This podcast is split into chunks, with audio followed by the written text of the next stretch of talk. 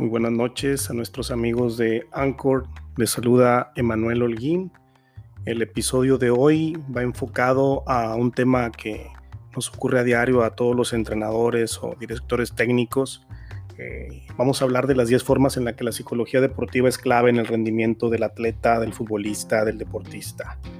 Eh, bien sabemos que la aplicación de la psicología deportiva ahora ya está llegando en todos los ámbitos. Por ejemplo, en el alto rendimiento ya es una disciplina contrastada en la evaluación o intervención, en la búsqueda de optimizar el rendimiento. Eh, buscan los técnicos o los clubes o los entrenadores que el futbolista que está en alto rendimiento minuciosamente tratar de que esté a tope en todo y que no se vaya ningún problemita, ninguna piedrita en el zapato angular para que vaya a bajar su rendimiento o su nivel. ¿Cómo, cómo, cómo afecta o cómo se aplica en el deporte de iniciación? También está creciendo. Se apoyan cada vez más de una tecnología cada vez más eficiente, un conocimiento científico más profundo, porque cuando estamos en iniciación queremos que el niño o el joven adolescente llegue con muchísima más preparación a una edad madura antes de llegar al alto rendimiento y que no se nos vaya de las manos. Por eso se emplea la psicología deportiva en, esta parte de, del deporte, en la iniciación. Un psicólogo sabe de la existencia de ese fenómeno y también por qué ocurre.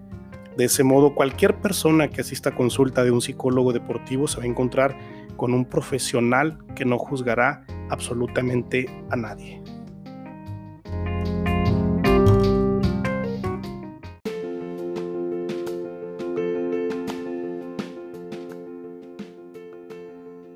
El deportista, entrenador, técnico, directivo o cualquier persona relacionada con el mundo del deporte encontrará en la consulta de un psicólogo deportivo herramientas científicas y están probadas. La psicología es una ciencia del comportamiento humano que da solución a aquellas cuestiones que necesitan mejorar el entrenamiento o competición.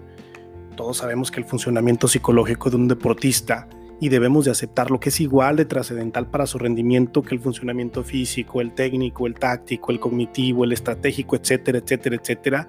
Pero de entre toda la preparación que tenga el deportista o el futbolista, debe estar enfocado también la psicología deportiva. Súper fundamental, por eso quiero compartirles 10 ejemplos del papel de la psicología deportiva en el mundo del deporte. El número uno, tener un estado mental idóneo. Tan necesaria es la preparación técnico-táctica como la mental, lo estábamos comentando hace unos instantes, para el momento de la competición esto es fundamental. Tenemos que buscar el estado óptimo del funcionamiento, que llegue mentalmente a punto, ni más motivado ni menos motivado para que el desempeño sea el adecuado. Número dos, el refuerzo. Vamos a reforzar la psicología deportiva eh, en el alumno, en el deportista, en el futbolista ¿Qué le reforzamos a los jugadores? Hay que hacerlo en momentos oportunos. Es realmente importante para la, mejora de su autoestima y es uno de los principios básicos del aprendizaje, ya sea psicológico, técnico o táctico. Tenemos que reforzar la psicología para que no únicamente quede mecanizado como los trabajos que se hacen a diario dentro de, la cancha de juego o, lo, que se hacen físicamente o en una pretemporada, una postemporada. Tenemos que reforzarlo directamente como un refuerzo como una adherencia fundamental, la psicología deportiva, un refuerzo dentro de nuestros jugadores para que nosotros podamos adquirir eh, un, mejor aprovechamiento del futbolista. Número tres, los objetivos.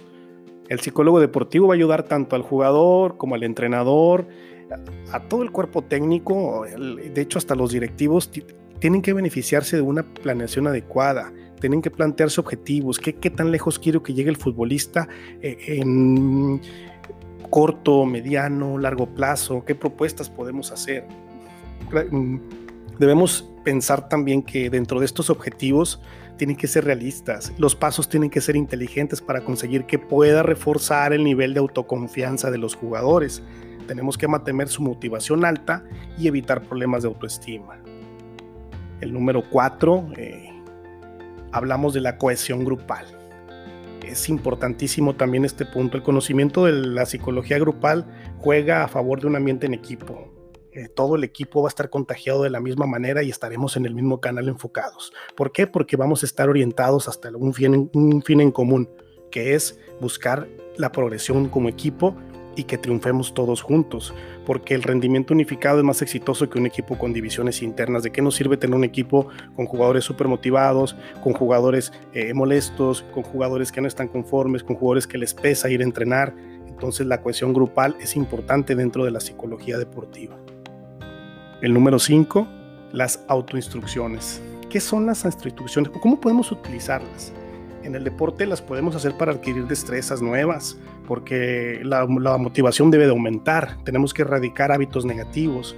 Para la iniciación de cualquier tipo de acción, todos los hábitos negativos tenemos que erradicarlos. Tenemos que mantener el, esfuerzo en situaciones extremas o cuando el foco atencional ha de mantenerse de forma sostenida en el tiempo. Eh, debemos de pensar que si le enfocamos eh, nuevos pensamientos o nuevas actitudes o, o nuevas cosas de aprendizaje al jugador, le damos nuevas instrucciones, entonces mantenemos un poquito esa laguna mental de cosas negativas que tengan en la mente porque están enfocados ya en, eh, en una nueva tarea que han de descubrir. En el número 6, importantísimo el entrenamiento en imaginación.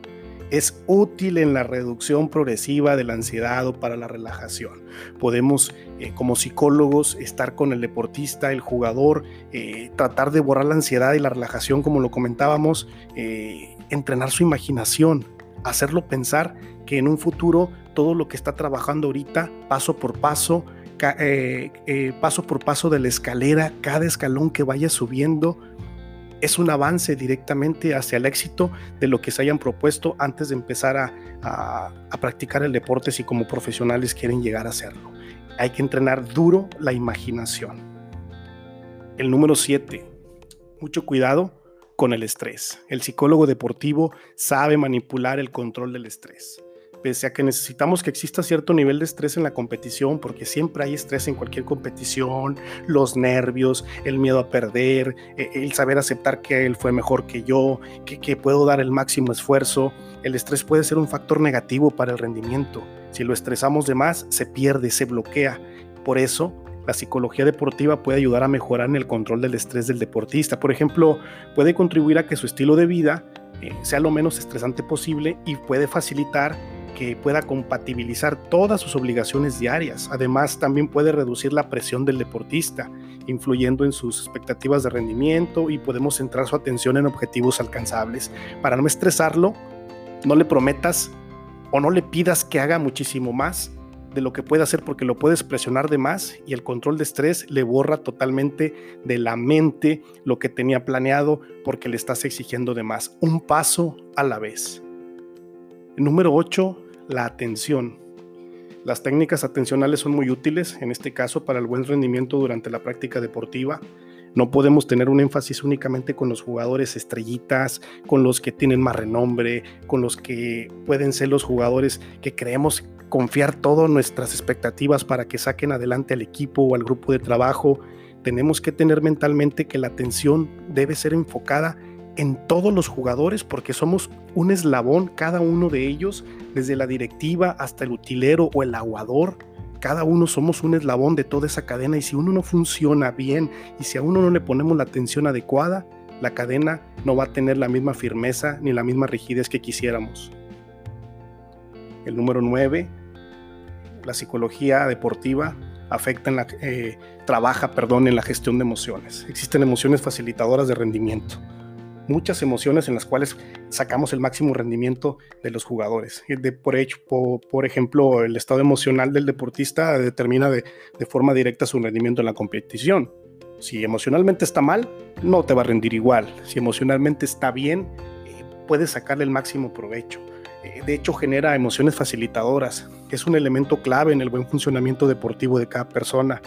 Además, el psicólogo deportivo puede ayudar a los deportistas a usar emociones negativas como la ira, el miedo o la decepción en su beneficio.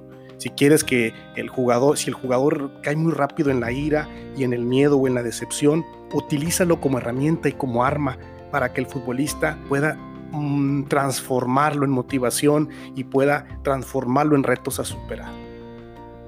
En el número 10 tenemos apoyo en la recuperación de lesiones. Fundamental y a más de uno de nosotros nos ha pasado. Sabemos que lesionarse es uno de los momentos más duros en la vida de un deportista, porque como puede tomar lo que no se recuperará nunca, y cae sus deseos de superación, como puede tomarlo eh, que pronto saldrá de esta. El apoyo psicológico puede ser útil para aceptar una lesión y para superar los malos momentos. Nosotros como psicólogos podemos aportar herramientas para volver de forma gradual, poco a poco, al entrenamiento y mantener la motivación durante la rehabilitación. En líneas generales, aunque el estado actual de la psicología deportiva es positivo, el futuro que está por llegar lo es aún más. Podemos motivarlo para decirle que va poco a poco, que va muy bien, después de sus terapias eh, físicas, después de su atención médica, entra el psicólogo deportivo, ¿cómo vas? Poco a poco, me alegra que vas mejorando, pronto volverás a las canchas. Es una motivación que debe estar al 100. Un grado de autenticidad para que el futbolista, si mentalmente estaba derrumbado, después llegas tú y le dices que es mínimo lo que tengan, por muy grave que sea, él lo va a saber asimilar y el apoyo en la recuperación de las lesiones es fundamental. Como se derrumba el futbolista, jamás puede volverse a levantar como el futbolista se levanta de la noche a la mañana. Nosotros como psicólogos y como clubes debemos de pensar que ahora la psicología deportiva funge un papel muy, muy, muy importante en todo lo que podamos tener, en todo lo que podamos desear para que el futbolista pueda salir adelante y no nada más el futbolista, cualquier tipo de deportista. Podemos aplicarlo desde la iniciación o podemos ser un complemento muy, muy importante en el alto rendimiento. La psicología deportiva es fundamental, a veces la dejamos de lado, creemos que con el simple hecho de decirle al futbolista o al deportista que eres bueno es suficiente, hay momentos, hay partes, hay lugares, para todo hay su tiempo y espacio y sabemos que el futbolista si no tiene una buena psicología deportiva, si no tiene alguien que le esté guiando mentalmente, qué es lo que tiene que hacer todos los días dependiendo en el estado emocional, físico, técnico o táctico de estrés que se encuentre, si lo dominamos, podemos sacar su máximo provecho individual y en forma grupal. Mi nombre es Emanuel Holguín, esperemos les haya servido estos 10 puntos para la psicología deportiva que ayudan en el deporte. Eh, estaremos subiendo diariamente eh, más trabajos. Esperemos sus comentarios, escuchen este podcast, puedan compartirlo, síganos en redes sociales. Estamos como Fútbol Formativo en YouTube, estamos como FC Leones en Facebook y estamos aquí en esta plataforma de Anchor. Los invito también para Instagram, que tenemos como FC Leones Monterrey en Instagram, para que sigan el trabajo que tenemos día a día con los jugadores todo tipo de, detalles que podamos encontrar. Eh, trataremos de hablarlo con ellos. Me toca ser entrenador, pero también me toca ser, eh, soy psicólogo y me toca trabajar con ellos, ser un punto y un centro de atención para que si están demasiado alto, no crean que llegarán a las nubes y si están demasiado abajo, no crean que llegarán al infierno. Podemos, eh, podemos nivelar todo esto y podemos manejarlo a medida de las necesidades de nuestro club. Muy buenas noches, me saludó Emanuel Holguín, gracias por escucharnos.